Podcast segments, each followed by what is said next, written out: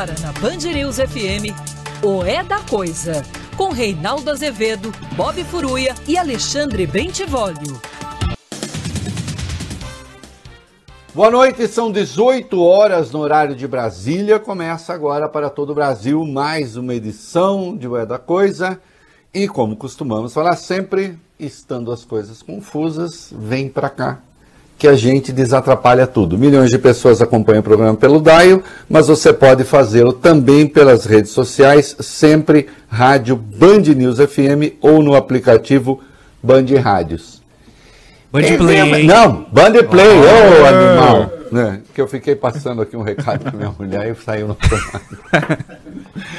Perdi tudo, tio Rei! Perdeu, vai a minha página na internet, tá lá o vídeo e também em todas as páginas da Band News, etc. e coisa e tal, né? É, vocês têm aí meu segundo. Vocês têm aí meu poema do Drummond, né? Pra gente uhum, encerrar o bloco? Temos. É, muito bem. É, muito bom.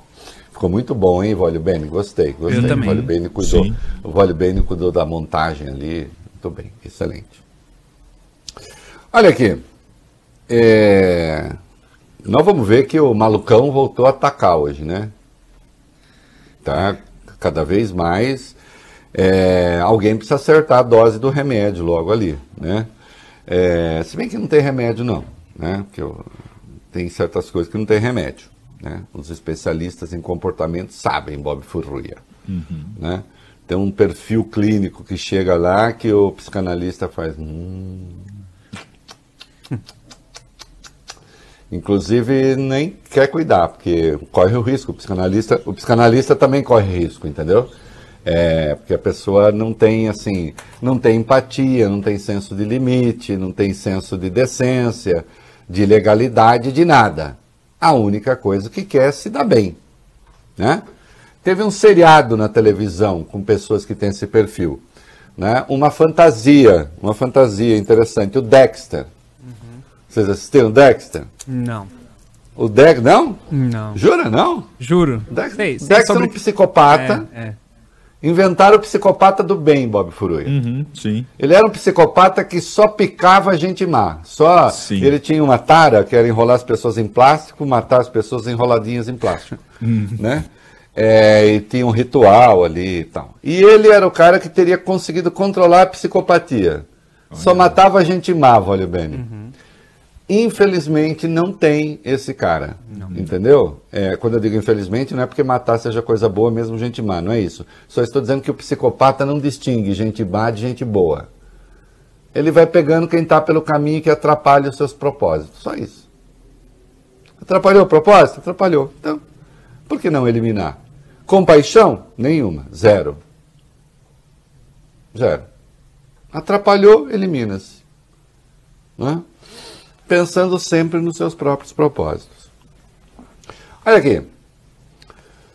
Vamos falar um pouquinho de dois eventos de ontem. Né? Depois que o programa encerrou, é... aí vieram à luz duas notícias importantes. Numa delas, o TSE abriu de ofício um inquérito para apurar os ataques ao processo eleitoral e as ameaças às eleições e também as agressões ao próprio tribunal, ao TSE, né, a seus ministros, mas ao processo eleitoral como um todo. Na verdade, o inquérito vai investigar fatos que possam configurar abuso de poder econômico e político. Um. Dois, uso indevido de meios de comunicação social. Né? Porque está havendo sejam os instrumentos de informação do próprio governo, sejam veículos que estão sendo mobilizados para espalhar fake news.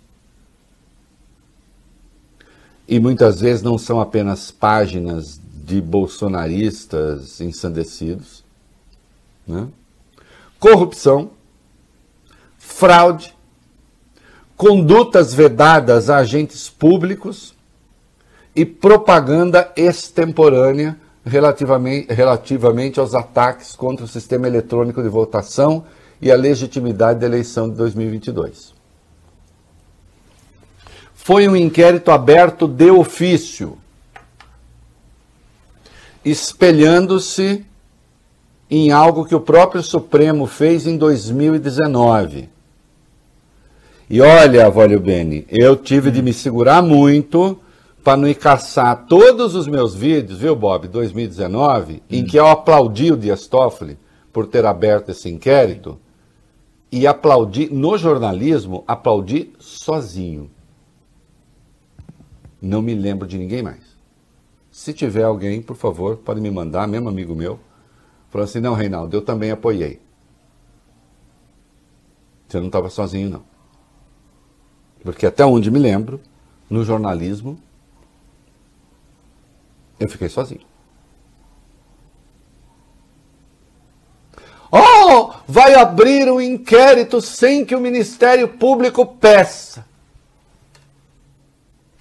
Aí eu lembrei. O artigo 43 do regimento interno do Supremo permite essa abertura de inquérito de ofício determinada pelo presidente do tribunal. Ah, mas lá fala que são ataques aos ministros nas dependências do STF. É, pré-internet, pré-redes sociais. Hoje, os domínios do STF são o Brasil inteiro. Ou um ministro hoje não pode despachar de casa, como aconteceu em razão da pandemia? Pode ou não pode? Quando o ministro está votando lá da sua casa, Vólio Bene, a casa dele é ou não é um domínio do STF? É. É, né? Ah, interpretação lá, não. é o fato. E Dias Toffoli abriu, então, lá no STF, em março de 2019. Ô meninada, pobres moços, jovens moços do estúdio. Quando o Toffoli abriu esse inquérito, o Bolsonaro não tinha nem três meses de governo. E ele já abriu o inquérito. Porque ele já percebeu uhum. que havia uma orquestração para tentar destruir a reputação do STF. Insisto, Bolsonaro não tinha nem três meses de governo. Eu estou falando de março de 2019. Ele tinha assumido o poder em 1 de janeiro daquele ano. E já tinha uma organização criminosa ali para tentar desmoralizar o STF. E olhem que o Toffoli não se caracterizou por manter uma relação crispada com o Bolsonaro, hein? A relação era até tranquila. Mas eu cansei de ler artigos de sábios. Olha, olha o STF, olha o STF. Durante muito tempo, muita gente pisou nos astros distraídos e desastrados não os astros, as pessoas. Essas pessoas, então distraídas e desastradas,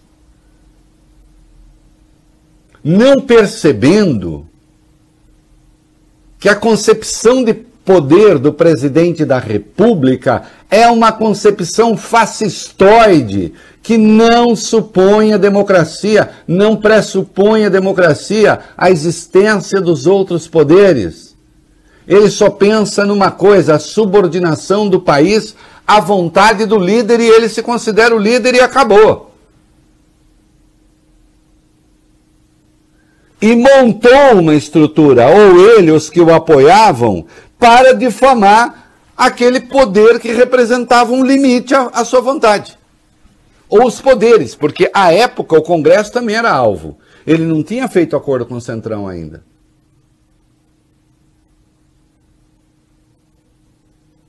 Com pessoas na rua. E Dias Toffoli, parabéns de novo, de em 2019 e agora em 2021, eu digo parabéns. E, ah, e parabéns, Reinaldo Azevedo. Oi, Reinaldo Azevedo, parabéns. Você estava certo quando você elogiou o inquérito aberto pelo Toffoli. Hum.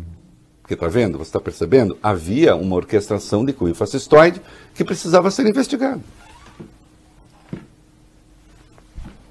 Não vou pedir que ninguém faça meia culpa, não, tá? Não vou pedir. Não que fosse ruim. Não, não vou pedir. E agora o TSE lembra: o regimento interno do Supremo é subsidiário ao regimento interno do TSE.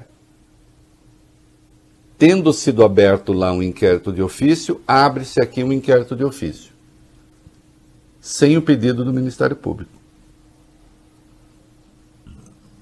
Mas o Vólio Bene, que é uma pessoa severa ali, diz: Mas Reinaldo, hum. o Bene já até me dirigiu essa pergunta, meio é. indignado. Reinaldo, o Procurador-Geral Eleitoral, que vem a ser também o Procurador-Geral da República, Sim. o senhor Augusto Aras, já não deveria ter pedido a abertura desse inquérito? Com esse soco na mesa também. Não, ele dá soco na mesa. Ah, sim, conheço. Essa carinha aí, não engana ninguém. Explosivo. Deveria, Vólio Bem. Só que ele não fez. Só que ele não fez.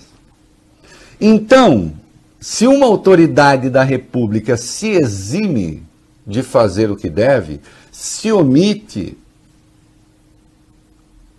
deve um poder da República se quedar inerme sem fazer nada, deixando que o maluco saia por aí falando que ele dá na telha? Acho que não. Aliás, demorou. Demorou. Eu acabei de publicar um texto na minha coluna no UOL lembrando Bob Furuia como ao longo de quase 30 anos o sistema político foi tolerante com um marginal. Estou me referindo a Jair Bolsonaro. Marginal é aquele que fica à margem. Na Câmara, dizendo os maiores absurdos, defendendo tortura, defendendo violência, defendendo abertamente milícia, Pouca gente se lembra, Augusto, talvez você consiga achar, acho difícil, mas se achar, nós vamos colocar aqui, só ver se não é muito longo, me avisa. Num dado momento ali, um deputado baiano lamentando a existência de uma milícia assassina na Bahia. Milícia, Vólio Beni, milícia, Bob Furuia milícia assassina. Jair Bolsonaro pega o microfone e diz: Quero convidar essa milícia para ir lá para o Rio de Janeiro, para trabalhar no Rio de Janeiro. E esse cara nunca foi caçado. E esse cara nunca foi processado. Por essas barbaridades. Porque se imaginava que ele jamais chegaria à presidência da República. Que um marginal como aquele jamais chegaria lá. Mas se criaram as circunstâncias tais, e nem preciso me lembrar, porque vocês já sabem o papel que a Lava Jato teve nisso, na destruição do meio ambiente político. Criaram as circunstâncias tais, tanto é que ele levou o Sérgio Moro para ser seu ministro, que permitiram que ele se tornasse presidente da República que se tornasse presidente da República um cara que dizia que era preciso fuzilar 30 mil pessoas no Brasil. Que se tornasse presidente da República um cara que havia dito a uma deputada que não a estupraria se fosse estuprador porque ela era muito feia. Que ela não merecia.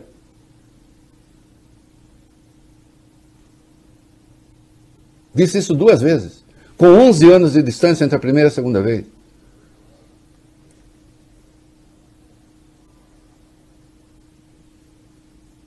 Aliás, inquérito aberto no STF, ele é réu. Relatoria do ministro Luiz Fux. Que lamento ter de dizer assim, mas os fatos são os fatos. Se esse processo tivesse andado no ritmo normal, talvez ele tivesse sido cassado e não poderia, perdendo os direitos políticos, não poderia se candidatar à presidência. Milagrosamente, esse processo começou a andar a passos de cágado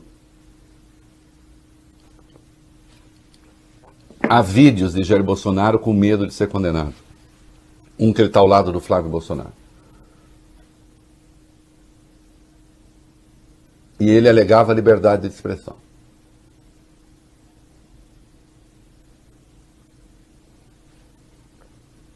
Esse cara está aí fazendo isso agora, ameaçando o processo eleitoral. Então o TSE abriu seu inquérito de ofício, finalmente. Inquérito é inquérito. Pode fazer mandado de busca e apreensão, pode, enfim, medidas cautelares. E também o tribunal decidiu enviar ao Supremo uma notícia crime pedindo que Bolsonaro seja incluído justamente no inquérito 4781.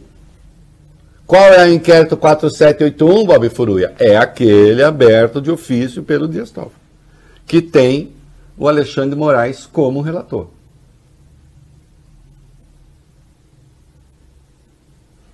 Parabéns ao TSE, fez a coisa certa, até demorou, até demorou, porque, de algum modo, se apostou, como vem apostando hoje o Centrão, que o Bolsonaro vai tentar entrar no eixo. Não vai. Eu tive sérias divergências com amigos meus, com alguns a conversa se tornou impossível. Posso lamentar pelo passado, mas não lamento pelo futuro. Não há nada mais terrível para dizer a respeito de amizades que se foram do que isso. Posso lamentar pelo passado, mas não lamento pelo futuro que apostavam que Bolsonaro ia se enquadrar. Não, as instituições dão conta dele. Não. Não dão. Ninguém, nenhuma instituição dá conta de um delinquente. A única forma que uma instituição tem de dar conta de um delinquente dessa natureza é puni-lo quando ele ameaça as instituições, quando ele ameaça a democracia. E isso vale para outros que estão por aí. Foi a tolerância também com alguém como ele que permitiu que chegasse à presidência e, uma vez na presidência, com todos os superpoderes que tem um presidente, com todas as dificuldades que há para derrubar um presidente da República. Ou seja, nós temos um sistema que confere superpoderes a um presidente da República, mas que não é severo bastante para impedir que um marginal do poder consiga chegar lá. E ele chegou. E continua, nós vamos ver, a exemplo que fez hoje, ameaçar as eleições. Com evidências de que o corpo da República também se corrompe e apodrece do ponto de vista moral, do ponto de vista ético, do ponto de vista dos valores democráticos. Ontem, como nós vimos, o TSE fez um texto, uma espécie de manifesto, asseverando a legalidade das eleições e do sistema eleitoral. E se criou um critério ali, Vale Bene, para não constranger o ministro Nunes Marques. Sim. Ah, vamos fazer o seguinte: vamos assinar assim: o atual presidente do TSE, o vice-presidente, o futuro presidente todos os ex-presidentes a partir de 88. Uhum. Aí quando você foi olhar, isso dava todos os ministros do Supremo atualmente, menos o Nunes Marques, que afinal não é presidente, não é vice, não é futuro, e nem é ex. Então, Nunes Marques, fica quietinho aí, dá boa. Até o Marco né? Aurélio, né? Hã? Até o Marco Aurélio que deixou já. O Isso, até o Marco Aurélio. É. Que você sabe que eu continuo sendo a pessoa do dissenso. Hum. Até eu assinei. Até o Marco Aurélio, assim, todos. E nem pediram para o Nunes Marcos. Nunes Marcos, nós nem queremos te constranger, né? Pois o Nunes Marques, que não fora convidado para a festa, fez questão de fazer uma declaração dizendo que não iria à festa. Ele emitiu uma nota que diz o seguinte: Nota de esclarecimento do ministro. E eu gosto quando alguém emite uma nota sobre si mesmo em terceira pessoa. é, eu quero declarar aqui, Bob, que o Reinaldo Azevedo, uhum. tá? Não é o Pelé, é o Edson. Daqui a pouco, eu não sei se o ministro tem um apelido, né? É, me ocorrem alguns aqui, mas eu não vou falar.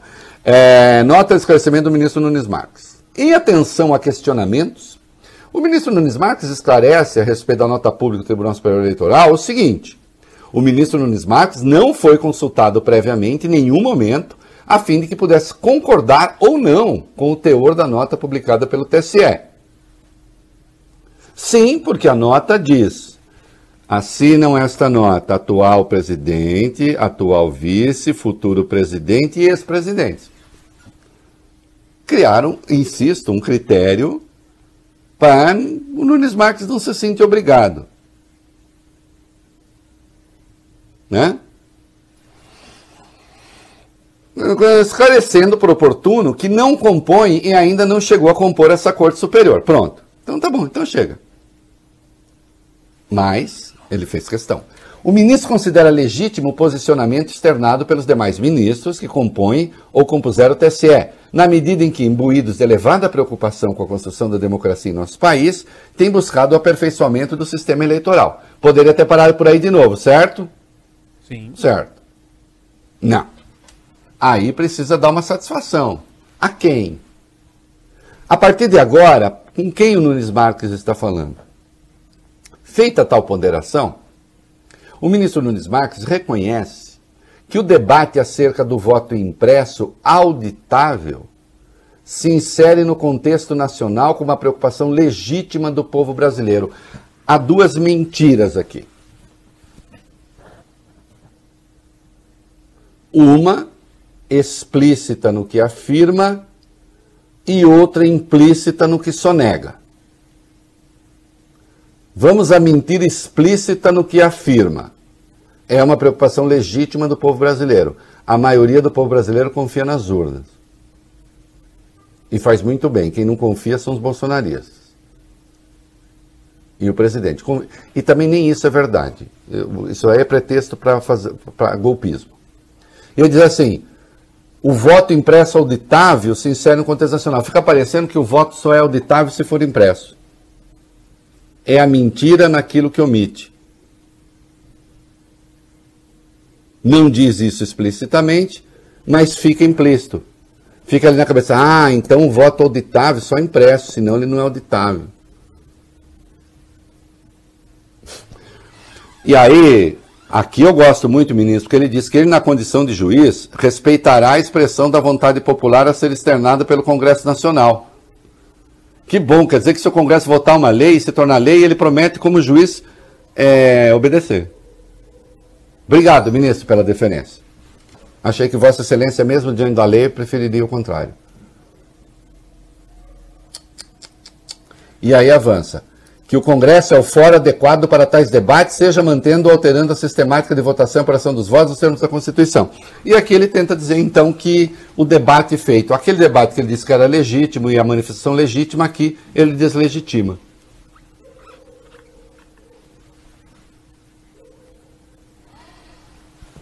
Sabe o que eu senti lendo a sua nota? Vergonha. Alheia, né?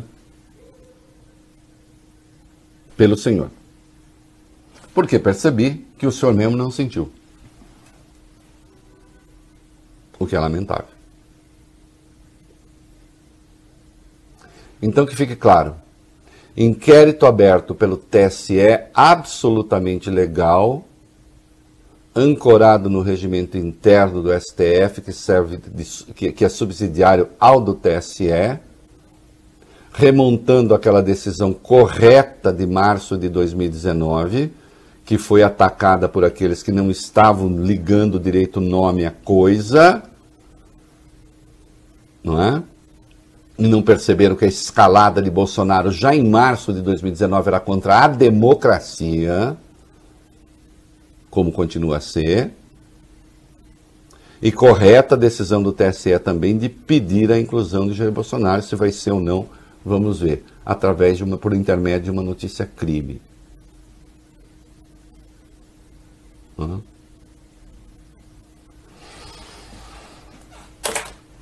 Reinaldo. Dito isto, Reinaldo. vamos. Oi, diga, bem. Você disse que era difícil de encontrar, mas o Augusto Vale aqui é rápido e a gente já tem aqui o áudio do presidente Bolsonaro em 2003, quando ele era deputado, convidando uma milícia que atuava na Bahia a atuar também no Rio de Janeiro. Então preste atenção, 2003, Bolsonaro convida uma milícia que atuava na Bahia a atuar no Rio de Janeiro.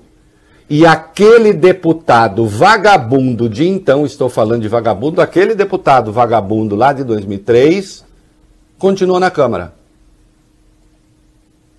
Defendendo assassinos e pregando que assassinos se transferissem para o Rio de Janeiro. Solta. Jair Bolsonaro, em seguida, Cláudio Cajado. Senhor presidente, desde que a política de direitos humanos chegou em nosso país, cresceu, se avolumou e passou a ocupar grandes espaços nos jornais, a violência só aumentou. A marginalidade cada vez mais tem se visto mais à vontade, tem de vista esses neo-advogados para defendê-los. Dizer aos companheiros da Bahia, que agora há pouco vi um parlamentar criticar aqui os grupos de extermínios, enquanto o Estado tiver coragem para adotar a pena de morte, esses grupos de extermínio, no meu entender, são muito bem-vindos. E se não tiver espaço na Bahia, pode ir para o Rio de Janeiro. Se depender de mim, terão todo o apoio. Porque no Rio de Janeiro, senhor presidente, só as pessoas inocentes são dizimadas. E na Bahia, as informações que eu tenho, lógico, são grupos ilegais, mas no meu entender, meus parabéns, a marginalidade tem decrescido.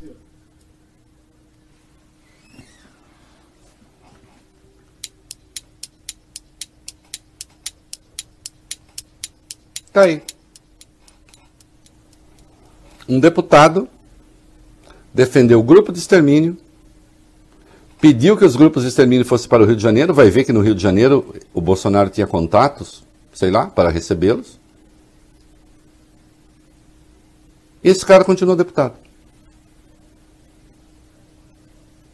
Defendendo o grupo de extermínio.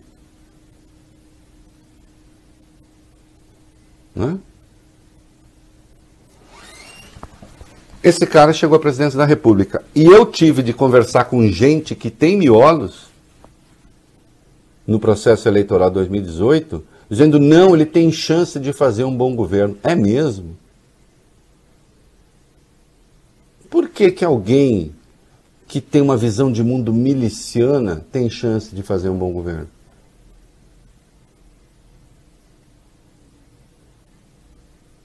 A chance, aí sim, é de destruir a democracia. Hã? Tá aí. Hum? E ele voltou à pregação contra o Barroso. Vai lá. Jair Bolsonaro, Reinaldo, atacou o ministro do Supremo Tribunal Federal, presidente também do TSE, Tribunal Superior Eleitoral. Após a corte ter tomado essas ações que você explicou agora no editorial, Reinaldo, o Bolsonaro afirmou que não vai aceitar intimidações e disse que a questão dele não é com o TSE, não é com o tribunal, mas é pessoalmente com o Barroso. A gente separou esse trechinho da fala do presidente. O ministro Barroso presta um desserviço à nação brasileira cooptando agora gente de dentro do Supremo, né? Querendo trazer para si, ou dentro do TSE, como se fosse uma briga minha contra o TSE ou contra o Supremo. Não é contra o TSE nem contra o Supremo. É contra o ministro do Supremo, que é também presidente do Superior, do Tribunal Superior Eleitoral, querendo impor a sua vontade.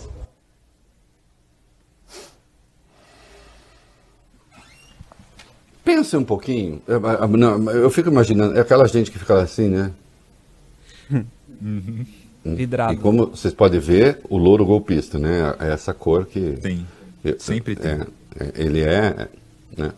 É aquela gente que fala assim. Vocês acham que um ministro. Eu estou congelado na tela aqui, não sei se vou descongelar. Estravou. Vocês acham que um ministro do Supremo, um ministro do TSE, teria poder sobre os demais ministros? A gente não viu ontem o manifesto assinado por todos os atuais ministros do Supremo e por nove ex-ministros do Supremo? Que superpoder tem Roberto Barroso? Isso é um absurdo. O que ele está fazendo é uma tática, ele está concentrando em Barroso o seu ataque, porque fica mais fácil para o gado assimilar a questão. Ah, é o Barroso. Até parece que se o Barroso falar amanhã, ah, não, queremos voto impresso, voto impresso passa na Câmara. Desde quando o deputado vota naquilo que quer ministro do Supremo? Não, todos os ministros do Supremo, exceção feita Nunes Marques, e todos os ministros, a luta dele não é contra o Barroso, é mentira. A luta dele é contra a democracia. Ele não quer eleição. Ele se imagina o líder do momento da destruição. Assistam ao filme Arquitetura da Destruição sobre o Nazismo. Momento cultural. Documentário. Aliás, o, o, o antegozo do Bolsonaro nem, nem tem um depois. Isso é um troço psicanalítico. Ele imagina o momento da glória destruidora. E depois? E depois dane-se. Como ele imaginou o momento da glória da eleição e depois? Depois tem que governar. Bom, aí é o problema. Aí começa o inferno.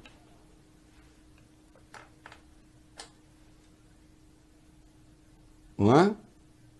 E aí ele está falando de um grande ato em São Paulo, que eu sei lá o que, que ele imagina. É, é, pelo visto, o golpe vai começar por aqui, Bob Furei. É bom você correr.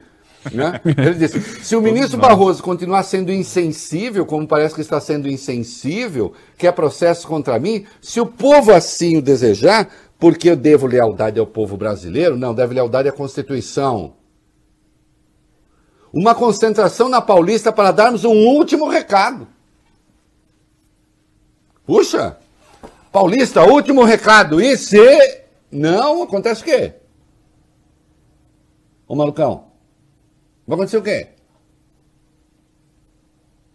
Não, gente, Bolsonaro não vai ser ditador do Brasil. O Brasil não tem como virar uma ditadura militar, mas tem como virar uma grande bagunça. Que é o que ele quer. Ele imagina, inclusive, que desta bagunça ele sairá como grande líder. Bolsonaro, você acha mesmo que se o Brasil entrar em convulsão, mesmo as elites que hoje te sustentam, alguns endinheirados, vagabundos, canalhas, que hoje te sustenta, você acha mesmo, sustenta com apoio né, político, etc. Você acha mesmo que escolheriam você como líder? Ô meu filho, quando a coisa aperta, ninguém quer desordeiro por perto, não. Viu? Quando a coisa aperta, ninguém quer criador de caso. Quando houve o golpe de 64, já lembrei aqui, uma das primeiras vítimas foi o Carlos Lacerda. que apoiou o golpe. Só que era um sujeito com temperamento difícil, autocrata, é, com uma inteligência média muito, com uma inteligência muito superior à média, inclusive. Formação intelectual idem, que não é o seu caso, eu sei. Eu só estou dizendo que era uma pessoa difícil no trato. Não é? Foi caçado por corrupção. quebrou a cara. Você acha que alguém vai te querer para liderar qualquer coisa, ainda que desse certo? O mais provável é que você fosse metido em cana pela desordem que você mesmo provocasse.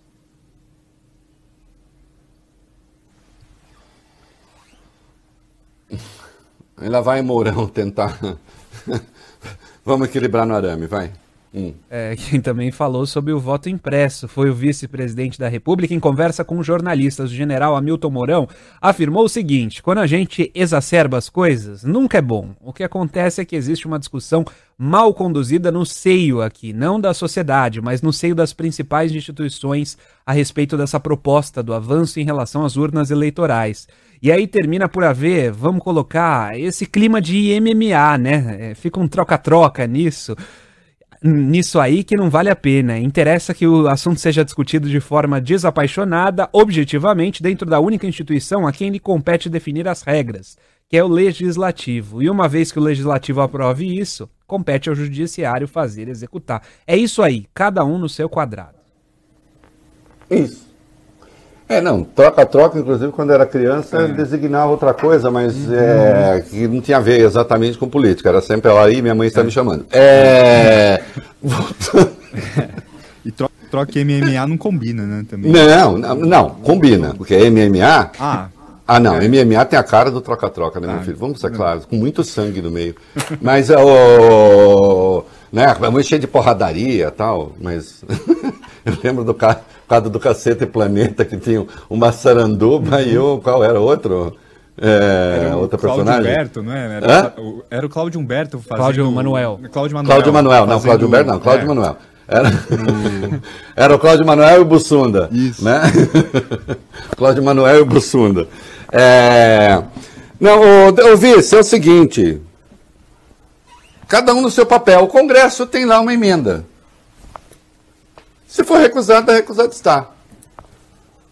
O presidente está acusando o, o TSE de estar envolvido com crime eleitoral. Ele tem de provar. Não é? Ele tem de provar. E Vossa Excelência também sabe que o sistema é absolutamente seguro. Agora, o que não é seguro, o que não tem sido seguro, é você exercer a profissão de jornalista quando tem bolsonarista na rua. Então, atenção, olhe os sentimentos que Bolsonaro estimula. É claro que as pessoas que fazem isso que nós vamos ver e ouvir são umas imbecis em si. Mas são imbecis criminosas estimuladas pelo chefe de Estado. O que, que aconteceu? Do que é que eu estou falando? Quem é que me fala quatro aí? Sou eu, Reinaldo. O último domingo foi marcado por uma manifestação violenta em Sorocaba, no interior de São Paulo. Um jornalista foi atacado por apoiadores do presidente. E, e não, Reinaldo, ele não estava com uma camiseta do Che Guevara, ele não estava com uma roupa vermelha, ele estava simplesmente usando uma capinha do celular da cor vermelha. É o repórter Reinaldo Galhardo, ele é diretor do site de notícias S News. Ele cobria a manifestação quando foi apontado por um casal que o chamou de petista. Ele fez gestos com os dedos negando essa condição, falou que não era petista nada, só estava trabalhando. Mesmo assim, ele foi atacado. A gente tem o vídeo do próprio repórter narrando o que aconteceu com ele. A agressão aconteceu a partir deste casal, que ao nos ver gravando o ato público, a mulher de Raiban afirmou que éramos petistas por estarmos com o celular vermelho. Esta outra nos intimidava, nos filmando, enquanto protestávamos contra o que havia sido dito em tom de incitação aos demais presentes. Foi quando surge este homem para quebrar o nosso celular. O ato foi desqualificado por outras pessoas que participavam da manifestação, mas outros não faziam questão de aumentar a pressão e provocação. É macho mesmo? Eu vou votar. Eu só vim aqui. Sou macho sim, por quê? É exatamente, Sou macho, sim, é exatamente isso que eu tô pedindo pra você não fazer. É exatamente isso que eu tô pedindo pra você. Eu tenho medo, rapaz. Olha aqui. Macho de zerda. Não é macho não, é vagabundo, cara que ameaça as pessoas. Não, e você ainda falou, Bob, ninguém tá com camiseta vermelha, ainda que tivesse. Não, sim. E daí? Hum. A rua é pública. Ainda que tivesse. Agora, atacar alguém, supor que alguém é petista porque está com celular vermelho, olha o grau de delinquência a que essa gente chegou. Olhem qual é a sociedade ideal dessas pessoas. A sociedade ideal dessas pessoas não supõe a divergência. A sociedade ideal dessas pessoas bate em quem, em quem discorda, elimina quem discorda, fascistas, asquerosos, bandidos. E o pior, a polícia estava ali e não fez nada. Eu não quero nem é, é, é, centrar ali nos dois, três policiais que estavam ali. A questão não é essa, a questão é saber qual é a orientação que tem a Polícia Militar. Uma outra questão para a qual eu tenho chamado a atenção aqui é a contaminação das PMs.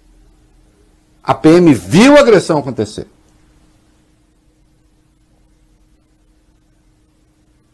E nada se fez. O jornalista acabou identificando os agressores, levou a questão à polícia. Agora, eu noto que uma pessoa estava ali sendo agredida, prestes a ser espancada, esmagada, com a polícia inerme.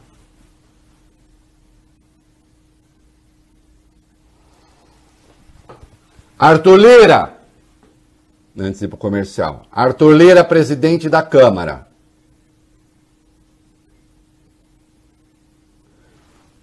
É, qual é o preço que Vossa Excelência está disposto a pagar? Ou o benefício compensa o desastre que será provocado e que está em curso? Vossa Excelência ainda é jovem. Né? Olhe bem onde o senhor está se metendo. A Vossa Excelência cumpre dar o primeiro passo para tentar conter esse desastre aí. Não, não será ditador, não, não será uma ditadura militar. Mas a desordem está em curso. Isso aí, vale bem. Eu tô rindo aqui, nem posso falar no ar. Me chegou um negócio aqui inacreditável. Ai, meu Deus. A vida não presta. É... É, o filho do Bruno Covas reagiu à truculência, ao absurdo, à agressão desferida por Jair Bolsonaro contra seu pai já morto. Vem. Hum, a gente falou aqui em mais um ataque do presidente da República. Jair Bolsonaro se referiu ontem ao ex-prefeito de São Paulo como o outro que morreu. A gente mostrou o vídeo aqui. Hoje, o filho de Bruno Tomás reagiu a essas declarações ao jornal Folha de São Paulo. Ele enviou a seguinte mensagem: Lamento a fala dita pelo incompetente e negacionista presidente Bolsonaro. Em uma fala covarde, ele atacou quem não está mais aqui conosco, não dando o direito de resposta ao meu pai. Além disso, cumprimos com todos os protocolos no estádio do Maracanã, utilizando a máscara e sentando apenas nas cadeiras permitidas, ele fazendo referência à presença do então prefeito à final da Libertadores entre Santos e Palmeiras no estádio do Maracanã durante a pandemia. E segue o filho de Bruno Covas, Tomás. Uma tristeza as agressões vazias do presidente contra meu pai. Não é certo atacar quem não está mais aqui para se defender. Meu pai sempre foi um homem sério e fez questão de me levar ao Maracanã ao fim de sua vida para curtirmos seus últimos momentos juntos. Isso é amor. Bolsonaro nunca entenderá esse sentimento. É isso mesmo. Parabéns, Tomás. É isso mesmo. Né? Aliás, a época, como o, o arquivo prova, começou aquela condenação generalizada ao, ao, Bruno por isso, eu disse aqui, eu acho que vocês não estão ligando direito os fatos. Estava claro o sentido daquela ida ao estádio. E o prefeito estava fazendo a coisa certa aqui na cidade e cumpriu os protocolos no Rio de Janeiro. Né? E claro, quem, se não Bolsonaro, para atacar os mortos? E eu já disse que para mim é uma regra básica: quem não respeita a morte, desacraliza a morte, não respeita a vida também. Isso é um primado. Né? Isso é um perfil psicológico, de novo. Né? É, o presidente da, da, Ordem dos Advogados reagiu, o PSDB reagiu, todos eles protestando, João Dória, Eduardo Leite, Randolfo Rodrigues, né? Pegar o Randolph, que não é, que, é, que não é do PSDB, mas é importante. Bolsonaro é pequeno, é minúsculo, não é digno da cadeira que ocupa, nunca será. Manifesto minha solidariedade à família do Bruno Covas. Bruno não merece ter seu nome e sua memória atacada por gente tão vil e sem empatia. É isso mesmo. Né? E agora vamos falar de equívocos. Vai, prefeito, novo prefeito. Vai, vai lá. Prefeito de São Paulo, Reinaldo Ricardo Nunes, liberou 400 mil reais que serão usados pela GCM, Guarda Civil Metropolitana, para comprar 20 fuzis e 10 carabinas. Os recursos foram solicitados em uma emenda parlamentar do vereador delegado Palumbo do MDB. A decisão do prefeito foi muito criticada por especialistas na área. Para a advogada Isabel Figueiredo, por exemplo, ex-diretora da Secretaria Nacional de Segurança Pública, o uso de fuzis pela GCM não tem conexão com o papel constitucional de uma guarda civil. Segundo ela, a GCM atua mais como uma polícia comunitária, algo mais próximo da população e uma arma desse porte serve para confrontos, o que é o papel da PM. Olha, tá aí, né? Tá aí o que esse discurso completamente absurdo e fascistoide sobre armas no Brasil provocou. Agora, é claro que o prefeito não é nenhum débil mental. Ele é capaz de fazer suas escolhas. Fuzil para a guarda metropolitana, para quê, senhor? Em que o senhor está pensando usar a Guarda Metropolitana? Para combater que tipo de crime? Injustificável, inaceitável, absurdo, né? a não ser pela apologia do armamento. Né? E também evidenciando despreparo para o cargo, nesse particular. Vamos ver se nós teremos evidências reiteradas desse despreparo daqui para frente. É isso aí. Muito bem, e Vólio Beni, na Oi. semana do Dia dos Pais, uhum. né, é, eu tenho feito, eu estou aí fazendo o poema, a série é, Faces, né, do, Faces pai. do, Pai. Isso. Hoje, com o poema de Drummond. Uhum. Poema difícil aí, não está na íntegra, é um trecho. Mas como são as faces do pai, são as várias faces, né? Bom, eu explico aí. Vai lá, solta aí, vale bem para nós. Vai. Olá, eu sou Reinaldo Azevedo, âncora do programa da Coisa, e continuamos com a nossa jornada As Faces do Pai, hoje com um poema chamado como um presente de Carlos Drummond de Andrade, do livro A Rosa do Povo. Na verdade, fragmentos do poema, porque ele é longo, mas tenho certeza de que muitos de vocês depois vão procurar. Nós vimos com Mário Quintana o filho a exaltar um pai presente, terno, amoroso, Agora nós temos o filho que fala de um pai ausente, de um pai que já morreu, mas que também em vida ele nunca compreendeu e talvez nunca tenha sido compreendido. Naquilo que parece ser uma crítica, vocês vão ver há uma verdadeira relação de adoração. E finalmente é possível eles se entenderam. Vamos lá. Teu aniversário no escuro não se comemora Escusa de levar-te esta gravata? Já não tens roupa, nem precisas. Numa toalha no espaço ao jantar, mas teu jantar é silêncio, tua fome não come. Não mais te peço a mão enrugada para beijar-lhe as veias grossas. Em verdade, paraste de fazer anos, não envelheces. O último retrato vale para sempre. És um homem cansado, mas fiel carteira de identidade.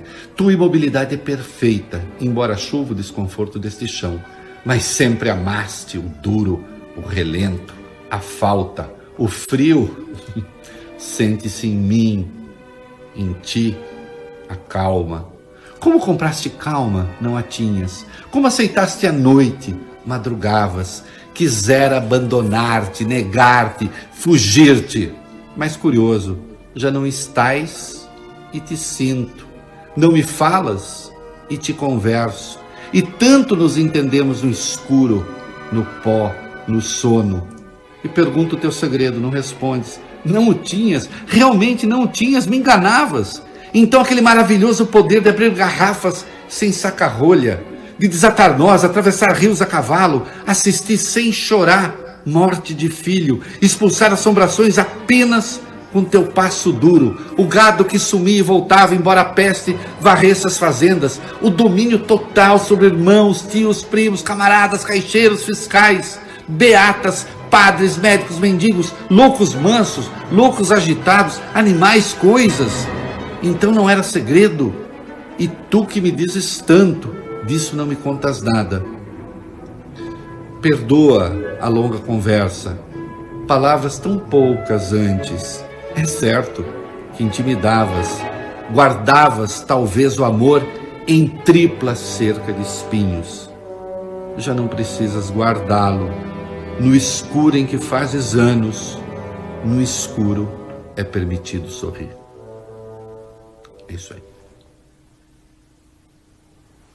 Uau, eu adoro esse poema. É terrivelmente belo, ao som da é, Sinfonia número 6 de Tchaikovsky, também chamada de Patética. Escolhi a dedo essa música.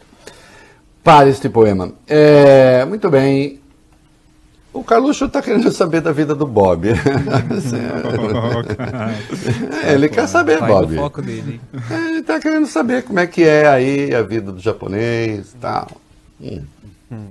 Além de tentar É. trazer a ferramenta Pegasus para o Brasil, o vereador Carlos Bolsonaro teria planejado importar um outro programa de espionagem. Segundo informa o portal UOL, o filho 02 do presidente quase trouxe para cá o chamado sistema Sherlock. Ele é diferente do Pegasus. Seria usado para invadir computadores do próprio governo para espionar aliados. O programa aproveita falhas no Windows e utiliza um sistema apelidado de Devil's Tongue. No português, Bob, língua do diabo. De acordo com o site, Carlos teria tratado desse assunto pela primeira vez em março de 2019, na primeira viagem oficial do governo Bolsonaro a Israel. A ideia, no entanto, não foi para frente, foi descartada pelo Gabinete de Segurança Institucional. O vereador não se manifestou ainda sobre o caso. Vocês estão vendo que, que tipo de gente chegou lá? Se você volta 10, 12 anos, você pega o, o Carlos Bolsonaro ali um pouquinho antes, eh, ainda adolescente, eh, ele falando sobre coisa, tem até uma história engraçada, que ele é enganado com uma moeda, e assim, eh, virou o grande formulador do governo. A, a voz mais influente do governo. Olha o buraco em que estamos metidos.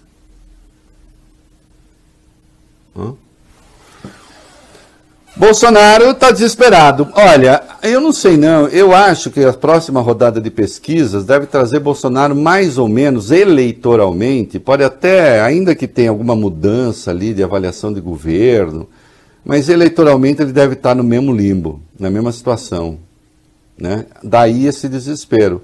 E aí agora ele precisa fazer, dar um jeito de tentar sair do corner, é, ou é golpe, é Bolsa Família, ah, o que tiver, incluindo o calote do, do Paulo Guedes. Vai. O presidente disse hoje que o valor do Bolsa Família, Reinaldo, pode dobrar.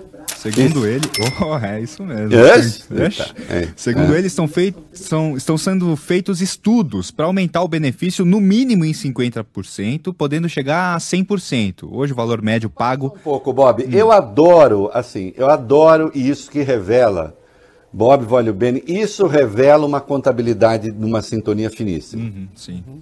Pode ser uma coisa ou pode ser o dobro. né? Nós vamos subir 50%. Quem sabe 100%. Né? Então é assim. É sinal de que eles têm tudo na ponta do lápis, cara. Dos mesmos tá criadores. Tudo, ó, É. olha, tudo a organizadinho. É, São vai. os mesmos criadores do racionamento não, apa- apagão talvez, né? Isso, exatamente. É. Racionamento, nem pensar. E apagão. Bem, aí já. É, continua, vai. O valor hoje do Bolsa Família é de, na média, 192 reais. Caso realmente dobre, vai para 384. E o dinheiro para pagar essa diferença, Reinaldo, viria de uma mudança no pagamento dos chamados precatórios, que são dívidas da União. A ideia é parcelar em até 10 vezes as pendências, com valor acima de 66 milhões de reais. O ministro Paulo Guedes quer pagar, num primeiro momento, apenas as dívidas menores, de até 60 mil. A manobra abriria um espaço grande no orçamento, na casa dos 34 bilhões. E essa quantia deve ser usada no pagamento do novo Bolsa Família. Vale Bene, isso é calote? Vamos responder, vai.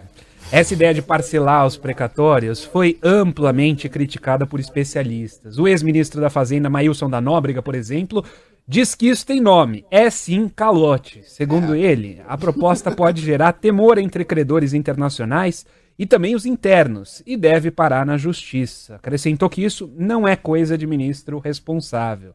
Paulo Guedes discorda. Ele participou hoje de um evento promovido pelo IDP e pelo site Poder 360 e descartou qualquer chance de calote. Em tom de brincadeira, ele afirmou: devo, devo não nego, pagarei assim que puder. A gente tem um vídeo sobre isso. Esses direitos estão muito longe de ser calote. Eles são um título, um título, uma exigibilidade contra o governo brasileiro. Devo, não nego, pagarei assim que puder. não. Se o governo pode fazer isso, por que qualquer outro não pode? Olha, o problema é o seguinte: chegou ao poder, com a devida vênia, chegou ao poder um bando que é constituído de gente truculenta, burra ou irresponsável. Hã? Porque uma declaração como essa, vamos, vamos lá, qualquer um pode dar. Imagina isso como regra. É espantoso. Né? É, e o Bolsonaro avisa que não vai ter imposto sobre grandes fortunas, ainda que a questão seja polêmica, eu acho que ela é perfeitamente discutível, mas ele disse: alguns querem que eu taxe grandes fortunas no Brasil. É um crime agora ser rico no Brasil. A França, há poucas décadas, fez isso o capital foi para a Rússia. De fato, foi um plano desastrado que foi feito pelo governo Mitterrand, deu problema. Agora, de qualquer modo, é, evidentemente, seja na França, seja nos Estados Unidos, seja em qualquer lugar, é, há impostos que incidem sobre os ricos que aqui nem sonhar, por exemplo, o de, de, de herança. Né? É, então diz assim, ah, é um crime ser rico no Brasil. Não, presidente, é, claro, eu sei que tem um monte de rico, Bob Furuia, que está querendo trocar essa situação com pobre, porque fala assim, olha, como ser rico no Brasil é, é crime, eu quero ser pobre. É. Porque bom mesmo no Brasil, olha, é po ser pobre. Ser pobre é uma coisa boa, o pobre tem muito mais direitos, o Benefício. pobre é muito mais protegido, Nossa. o pobre é muito mais amado, vive numa situação muito mais confortável é, né, é, do que o rico. Né? É isso, no Brasil é assim. O Brasil é um país muito estranho. Aqui, bom mesmo é ser pobre, é, por exemplo, ser preto no Brasil, que é muito bom. Quem é perseguido, quem é perseguido no Brasil? Branco. Branco hoje é, vive uma situação muito difícil. Né? Bom no Brasil é ser gay, né? ser hétero, ser uma perseguição terrível, todos os dias ali os héteros sendo massacrados. Né? Então a gente tem que pensar muito nessa. A gente tem que pensar nisso. Né? Tem que pensar nisso. Nós vamos para o comercial. No, nos quatro minutos que são reservados a São Paulo, você que ouve pelo rádio, depois acompanha pelas redes sociais também, que nós vamos falar de CPI porque foi o dia em que o reverendo chorou. Uhum, né? o reverendo, o, o, dia tem o livro O Dia em que Nietzsche chorou e agora, e agora tem o é. dia em que o reverendo chorou. Né? É isso. Vai lá. Muito bem, estamos de volta. É... E como é que foi lá a CPI hoje? Olha, aquele pastor. Olha, eu estava vendo aquilo, foi me dando um desfalecimento íntimo. Vai. Hum. É o reverendo Hamilton Gomes de Paula, né, Reinaldo? Ele é o fundador da chamada SENA, a Secretaria Nacional de Assuntos Humanitários. Foi convocado porque participou daquela negociação dos, 500, dos 400 milhões de doses da AstraZeneca, vacinas, a gente já explicou aqui que não existem. E ele se colocou, o reverendo, num papel de vítima, disse acreditar que a entidade que ele comanda foi usada de maneira ardilosa nessa história toda. E no depoimento, o reverendo também afirmou que não estava negociando vacinas, mas sim indicando alguém que teria essas vacinas. Pressionado pelos senadores, aí sim, Reinaldo, o reverendo Hamilton pediu desculpas e chorou na sequência. Vamos assistir esse trechinho vamos, vamos que eu quero me emocionar. Comovente. Eu queria vacina para o Brasil.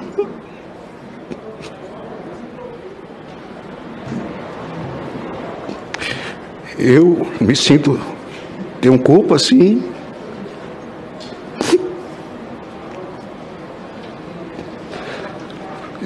Hoje de madrugada, antes de vir para cá, eu dobrei os meus joelhos, orei. Vocês notaram que ele falou tenho culpa assim, mas ele não diz do quê? Exato. culpa de quê? Qual era a patranha? Qual era a safadeza em que o senhor estava metido? Hein? E ele mentiu, é isso? O reverendo afirmou que não conhece ninguém do governo federal ou que seja próximo ao presidente Bolsonaro. Garantiu que nem foto tem com essas pessoas. Só que depois ele teve que voltar atrás e diz que essas imagens podem sim existir. Senadores de oposição trataram com descrédito essas declarações, afirmam que o reverendo conversava com o diretor do Ministério da Saúde, o Laurício Monteiro Cruz. Além disso, em uma troca de mensagens com Luiz Paulo Dominguete, o religioso diz que tinha se encontrado com quem manda. Indagado sobre isso, ele se esquivou, afirmou que não passava de uma bravata. O presidente da CPI, Omar Aziz, fez com, que não com a cabeça e diz que se aquilo foi uma mentira, fica difícil acreditar em tudo que ele falou hoje para a CPI. E sem contar que a prova de que ele se encontrava com Elcio Franco, que era o número 2 do ministério. Né? É inacreditável. É, é, é, esse sujeito lidera aí essa ONG, que, tem outras ONGs associadas, entre elas tem um cara que se diz ser, diz ser o verdadeiro super-homem. Uhum. É, é, olha, é, é uma mistura de tentativa de ladroagem com hospício. Custa crer que a gente chegou aqui, mas a gente chegou. Quanto, oh, vale bem, eu perdi a marca, quanto tempo ainda temos? Um e meio. Tá, CPI requerimentos. CPI aprovou hoje a quebra dos sigilos telefônico, telemático, que são os dados, né? O sigilo fiscal e também o bancário do líder do governo Bolsonaro na Câmara, o deputado Ricardo Barros. Também foi aprovada a convocação pela segunda vez, reconvocação, do coronel Elcio Franco, ex-secretário executivo do Ministério da Saúde. A comissão, por outro lado, derrubou alguns requerimentos ou adiou a votação deles. É, um deles era para ouvir o ministro da Defesa, general Braga Neto, mas não conseguiu o número de votos necessários. Outro requerimento retirado da pauta queria a quebra de sigilo de algumas empresas de comunicação que, segundo o senador Renan Calheiros, é, são grandes disseminadoras de fake news. Os senadores bolsonaristas acusaram Renan de atacar a liberdade de imprensa e o requerimento foi retirado, nem sequer passou por votação. É, é conforme esperado e não acho que ninguém esteja acima da quebra de sigilo em havendo uma motivação mais claramente definida, né? E a capitã Cloroquina? A CPI também aprovou hoje um pedido de afastamento da secretária da Gestão do Trabalho do Ministério da Saúde, Mayra Pinheiro. Segundo o senador Omar Aziz, esse pedido já foi encaminhado à Justiça e ao ministro Marcelo Queiroga, requerimento apresentado por Randolfo Rodrigues, vice-presidente da CPI. Olha, eu acho que essa moça, depois de tudo que veio a público, obviamente não tem condições de continuar exercendo cargo público. Né? Me parece óbvio, evidente. É isso aí. Lembrando e destacando que o general Braga Neto teve a convocação para a CPI adiada, mas ele foi convocado para depor é, na Comissão de Trabalho, Administração e Serviço Público da Câmara, justamente sobre aquelas ameaças que foram feitas ao, presi ao, ao presidente da Câmara, né? É, ali falando, ou tem voto impresso, então não vai ter eleição, né? Então, ameaça feita ao Arthur Lira por intermédio do Ciro Nogueira. Né? Então, a comissão da Câmara o convocou. E eu recebo aqui, agora nas redes sociais, o ninguém menos do que o general Luiz Eduardo Ramos, né? está no Twitter, ao lado de Roberto Jefferson. Recebi hoje a visita do presidente do PTB, Roberto Jefferson, mais um soldado na luta pela liberdade do nosso povo e pela democracia no nosso Brasil. Eu lembro que Roberto Jefferson costuma posar de fuzil e de arma, inclusive com discursos ali que, na sublinha ou nem tanto, ameaçam os próprios ministros dos tribunais superiores. Esse é o Luiz Eduardo Ramos, general, né, que está aí é, é, é, é, dizendo que defende a democracia. Não por acaso, Roberto Jefferson é um dos críticos da chegada do Centrão ao poder. Também, né, porque não se considera Centrão, também o general Ramos, que foi defenestrado. É bom lembrar que existe sim um núcleo golpista que fica ali no palácio. E ainda que a farda hoje seja um pijama, tem trânsito entre os militares. Né? Então, essa ideia estúpida que tem em alguns setores da imprensa de que os militares representam, digamos assim, uma ala um pouco mais moderada do poder, isso é mentira. Isso é mentira. Né? Pode ter sido quase verdade um dia, mas isso não mais existe. Né? Essa gente fechou, inclusive, com a pauta mais reacionária do governo Bolsonaro. Né? E um minuto para Jacarezinho aí, Vale Bene, te mandei uma mensagem. Pegou? Vou pegar. O governo brasileiro respondeu à ONU sobre o massacre do Jacarezinho. No fim de maio, observadores da entidade pediram que o país se manifestasse sobre o caso e que fossem abertas investigações imparciais e independentes. Segundo o colunista Jamil Chad, do Band News TV e também do portal UOL, o governo Bolsonaro enviou uma resposta dois meses depois, no fim de julho. O texto, elaborado pelo Ministério da Família, Mulher e Direitos Humanos e pelo Ministério da Justiça, diz que as autoridades competentes do Rio de Janeiro já estabeleceram investigações independentes e imparciais. Afirmou ainda que o governo Bolsonaro promove uma cultura da paz com ênfase no policiamento comunitário, direitos humanos e preservação da vida.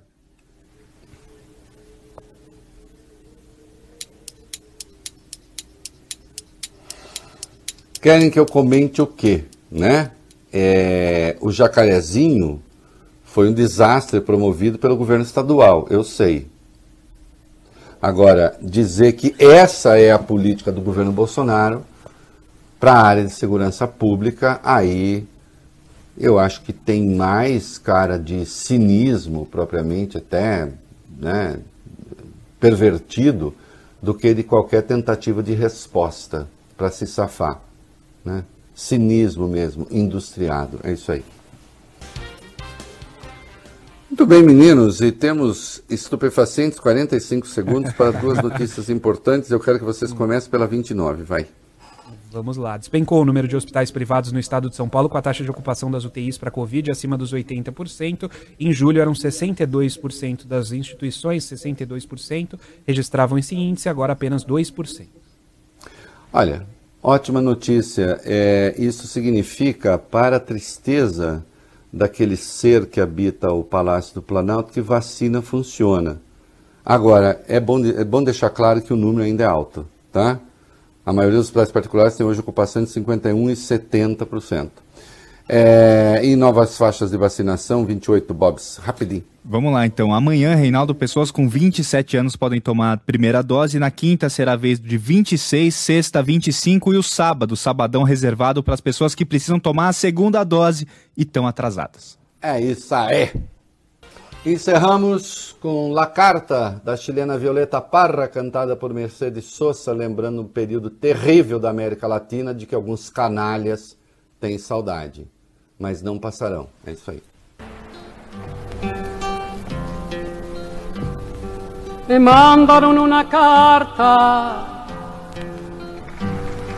por el correo temprano.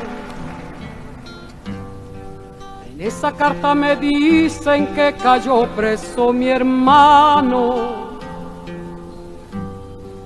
Sin compasión con grillos por las calles lo arrastraron. Sí.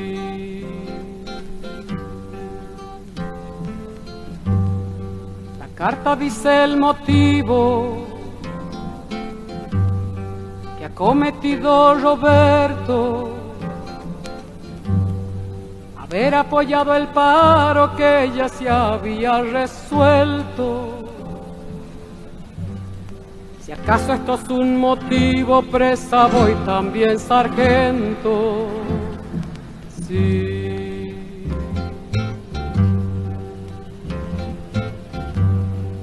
que me encuentro tan lejos, esperando una noticia. Me mandas a decir la carta que en mi patria no hay justicia. Los hambrientos piden pan, lo molesta la milicia. Sí. Habráse visto insolencia, barbarie alevosía, de presentar el trabuco y matar a sangre fría. Quien defensa no tiene con las dos manos vacías. Você ouviu o É da Coisa na Band News FM.